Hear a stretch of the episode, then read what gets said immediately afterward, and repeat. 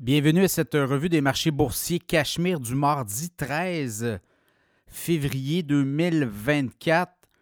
Ben, les journées se suivent et sont loin de se ressembler. C'est du rouge partout, à l'exception du pétrole.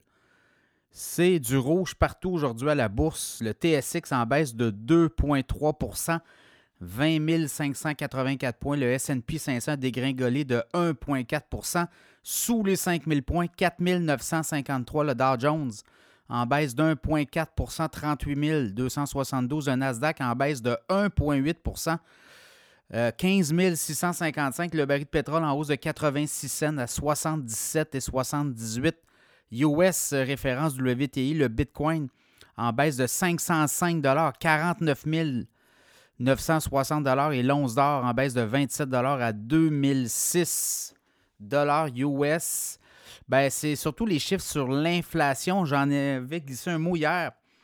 Et là, on s'attendait que ça soit autour de 2,9% pour janvier. Finalement, c'est 3,1% Et ça avait été 3,4 en décembre. Donc, l'inflation diminue. La bonne nouvelle, c'est que oui, l'inflation diminue, mais pas assez au goût des marchés frustrés. Wall Street vraiment fait la baboune aujourd'hui même à Toronto, sur le fait que l'inflation ne descend pas assez vite. On aurait aimé avoir ça sous les 3% 2,9 Donc à 3,1, ben, on se dit, écoutez, il y a encore du travail à faire. Et là, ça envoie le message que la Fed n'ira pas de l'avant qu'une baisse de taux pour le mois de mars.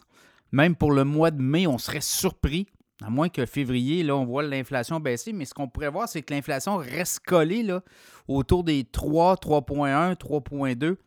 On s'attend à ce que l'inflation colle comme ça.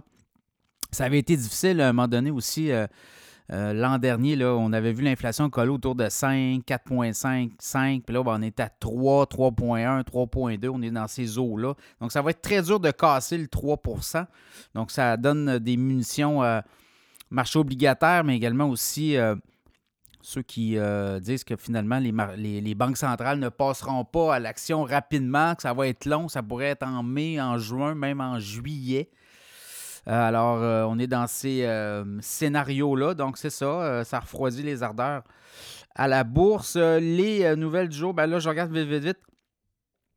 je regardais JetBlue. JetBlue monte de 21,6 aujourd'hui, alors que Carl Icahn, qui est un investisseur activiste, dit avoir pris 9,9% des parts de l'entreprise, des, actions en circulation. Lui, il veut faire de quoi? C'est quand même un actionnaire activiste, un investisseur activiste.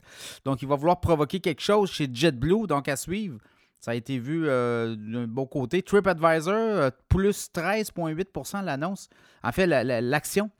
Donc, euh, on va étudier. On a mis en place un comité qui pourrait étudier des offres. Donc, TripAdvisor pourrait être vendu, donc ça a donné des munitions. Aujourd'hui, les secteurs, vous avez vu, ça a débarqué partout, les technos, l'immobilier, services publics, tout ça a dégringolé.